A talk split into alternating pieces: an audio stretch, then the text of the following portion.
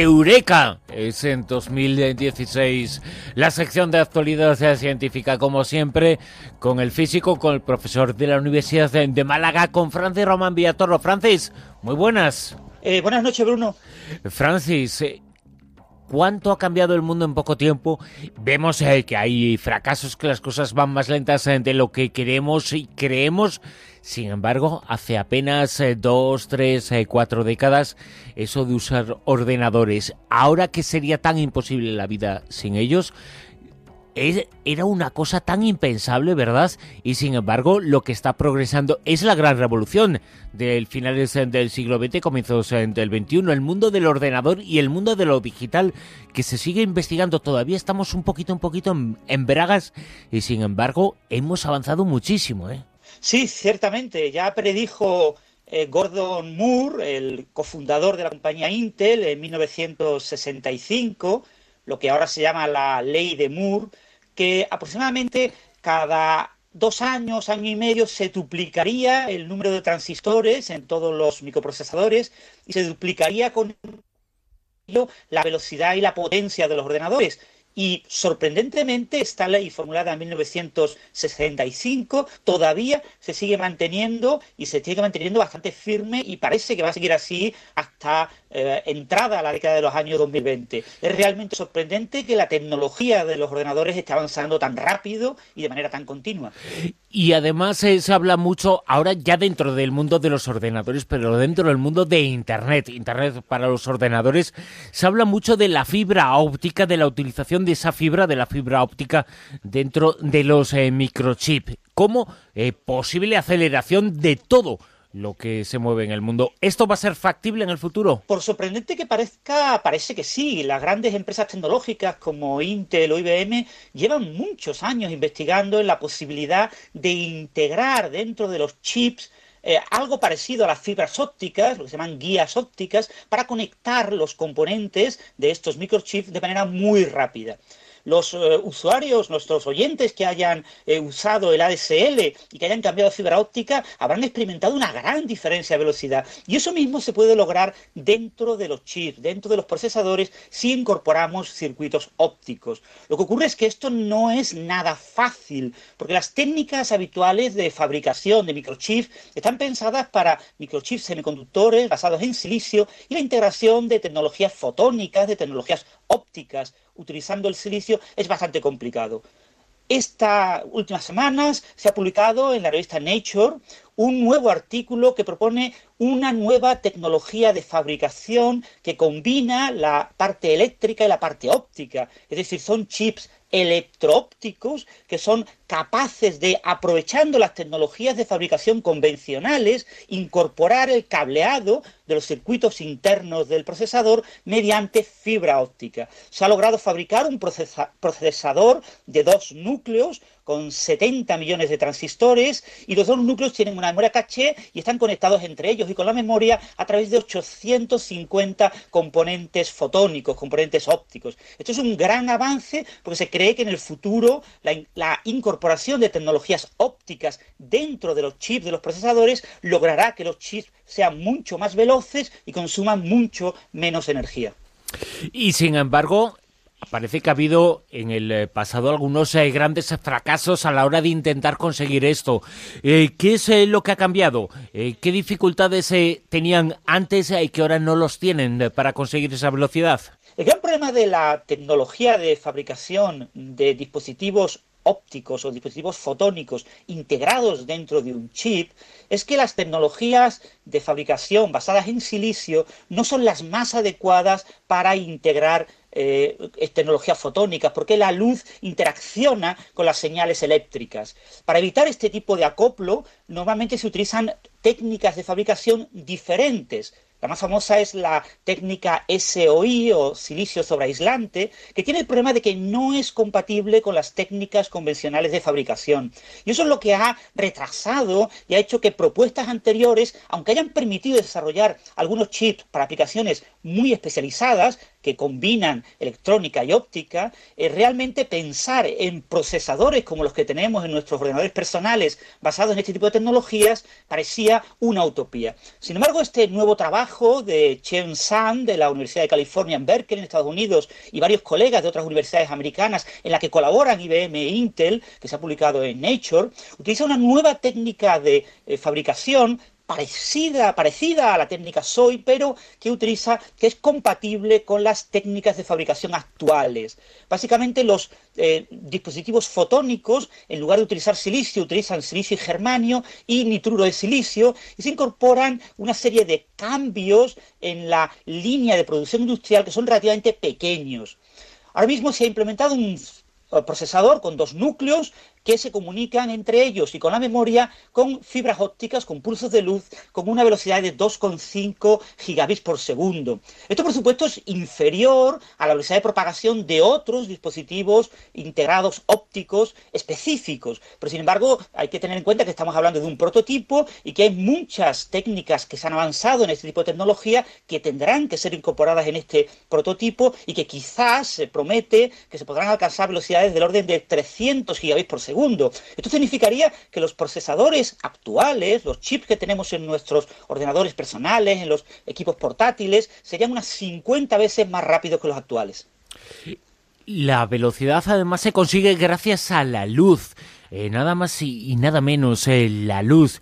¿Qué fuente de luz eh, se usan estos nuevos microchips? Hoy en día es posible integrar un, láser dentro del chip, pero este tipo de tecnología para integrar láser es incompatible con las técnicas de fabricación de chips y de procesadores actuales.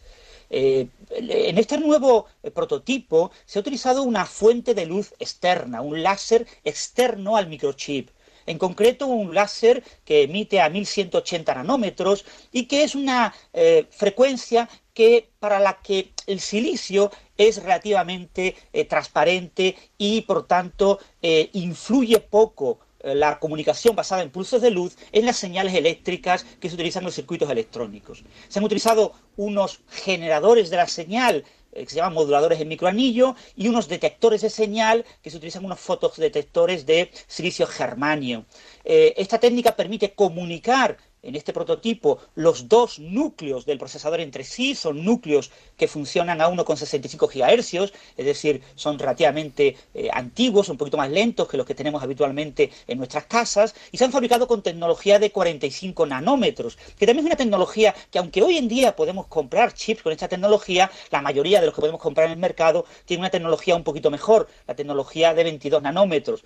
Los chips de última generación eh, que, se han, eh, que se han comercializado en el año 2015 trabajan con tecnología de 14 nanómetros.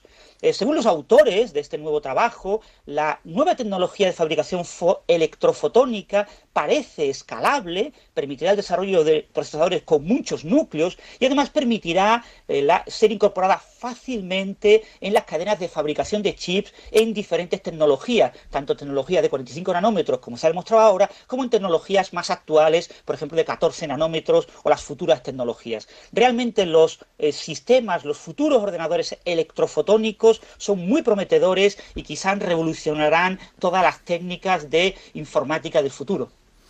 CMOS lo has mencionado en varias ocasiones. ¿Qué es eso?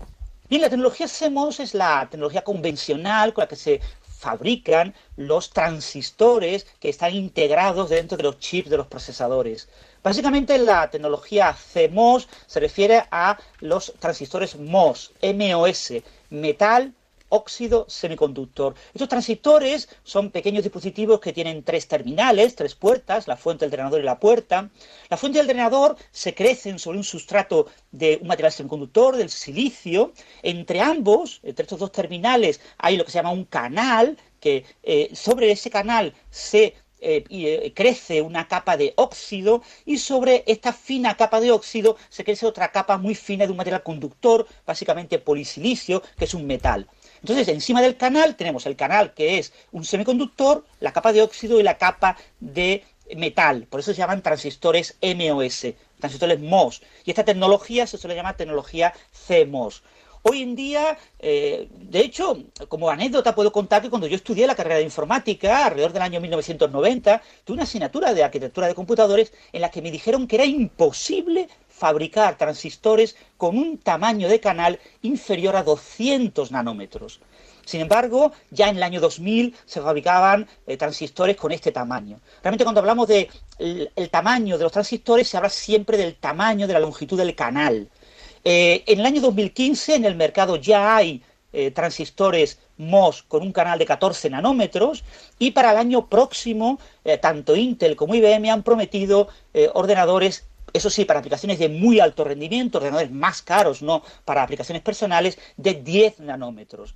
De hecho, este año, una de las noticias más interesantes en el campo de la fabricación de nuevos procesadores ha sido una noticia de IBM que ha anunciado que ha logrado fabricar el primer prototipo de transistor a 7, 7 nanómetros con el canal. Este tipo de transistores son transistores un poco más exóticos, diferentes de los habituales, son transistores multipuerta tienen varias puertas y solamente una fuente y un drenador. Además utilizan, en lugar de silicio, utilizan silicio germanio, que tiene mayor movilidad de los electrones. Y eh, este tipo de tecnología probablemente no vea el mercado, esta tecnología de 7 nanómetros, hasta del orden de la década de los 2020, alrededor del año 2020. Sin embargo, eh, todavía en estos, cinco años que quedan hasta entonces, seguramente veremos eh, los transistores de tecnología de 10 nanómetros prácticamente en todos los hogares y serán el futuro a corto plazo de los procesadores actuales. Dos cosas respecto a lo que acabas de comentar, esta última intervención tuya. La primera es que en esta ocasión el tamaño no importa, cuanto menos, más. Y la segunda, has dicho, cuando yo estudié la carrera de informática, pero ¿hay algo que tú no hayas estudiado? Bueno, bueno, yo estudié informática y después física, pero bueno, sí es verdad. Eh, cuando yo estudié informática realmente eh, la, había restricciones en eh, según las leyes de la física, en lo que se podía fabricar en capas muy finas de un material. Se pensaba que fabricar capas muy muy finas cambiaba por efectos cuánticos las propiedades de esas capas y por ello se pensó que había límites físicos a la capacidad de integrar transistores dentro de los procesadores. Se pensaba que nunca habría eh, tecnologías por debajo de eh, los 100 nanómetros, es decir, la microelectrónica nunca daría lugar a la nanoelectrónica a nivel de transistores. Sin embargo, esto se demostró que era incorrecto y que en realidad los efectos cuánticos los podíamos controlar cambiando ciertos materiales, cambiando la manera un poquito de fabricar los transistores, se podían superar estos límites físicos y aparecían unos nuevos límites físicos. Posiblemente el futuro también, de aquí a 5 o 10 años, sea que todos en nuestras consolas, incluso en nuestros dispositivos móviles, tengamos un procesador multinúcleo central y un gran número de pequeños eh, procesadores gráficos a su alrededor que lo acompañen en la ejecución de todas las operaciones. Todo eso me parece estupendo, pero es que lo que quiero saber hoy, que es Navidad, haznos el regalo, cuéntanos qué es lo que estás viendo tú, qué marca es el ordenador que utilizas en tu casa, el que utilizas en el eh, despacho en la universidad. ¿Qué es eh, lo que recomiendas a nuestros oyentes? ¿Windows o Apple? Yo la verdad es que eh, tengo una tableta de Apple, pero tengo el ordenador personal y el portátil son de Windows. Eso es políticamente correcto, ¿eh? Bueno, he de confesar que, en mi laboratorio, yo tengo una asignatura en la que tengo un laboratorio en el que utilizo solamente con los alumnos ordenadores de Apple. Todo el laboratorio es Apple. Pero en mi despacho tengo una máquina que es eh, un PC y de hecho, bueno, eh, un PC de Windows se conecta perfectamente con las máquinas del laboratorio e intercambio archivos de Apple a Windows sin ningún problema. Es que hoy por hoy todo es eh, mucho más compatible de lo que nos imaginamos. Hay gente que, que tiene el error y que comete el, el, error de pensar que no son compatibles una cosa y la otra y son perfectamente compatibles, que se pueden tener, tú lo estás demostrando, que se pueden tener los dos modelos, las dos formas de trabajar los eh, la manzana por un lado y la ventana por otra y que una entra por la otra. Exactamente, incluso con Linux para los eh, oyentes que sean aficionados a, a los sistemas operativos eh, abiertos y, y de software libre, Linux también funciona muy bien y también es bastante compatible. Hay muchas distribuciones que funcionan muy bien. Yo durante algunos años llegué a tener en el ordenador de despacho los dos sistemas operativos, pero es muy incómodo. O entras en uno o entras en otro. Yo los tenía porque tenía, dirigía por este fin de carrera a los alumnos en informática y algunos de mis alumnos eran un poquito frikis y iban eh, con Linux y entonces pues yo tenía que cambiar, eh, salir de Windows y entrar en Linux para ejecutar exactamente lo que ellos hacían, porque estaban desarrollando cosas, programando cosas. Yo he trabajado con los tres sistemas y la verdad es que en la práctica los tres son igual de cómodos y son bastante compatibles. Hoy en día todos los software permiten eh, transferir datos de un sistema a otro sin ningún problema. Y la radio nos permite cada semana y va a ser también durante este año, durante el 2016, escucharte, contar la actualidad de cada semana, la actualidad eh, científica. Francis Roma Mediatoro, muchas gracias. Un abrazo, Bruno.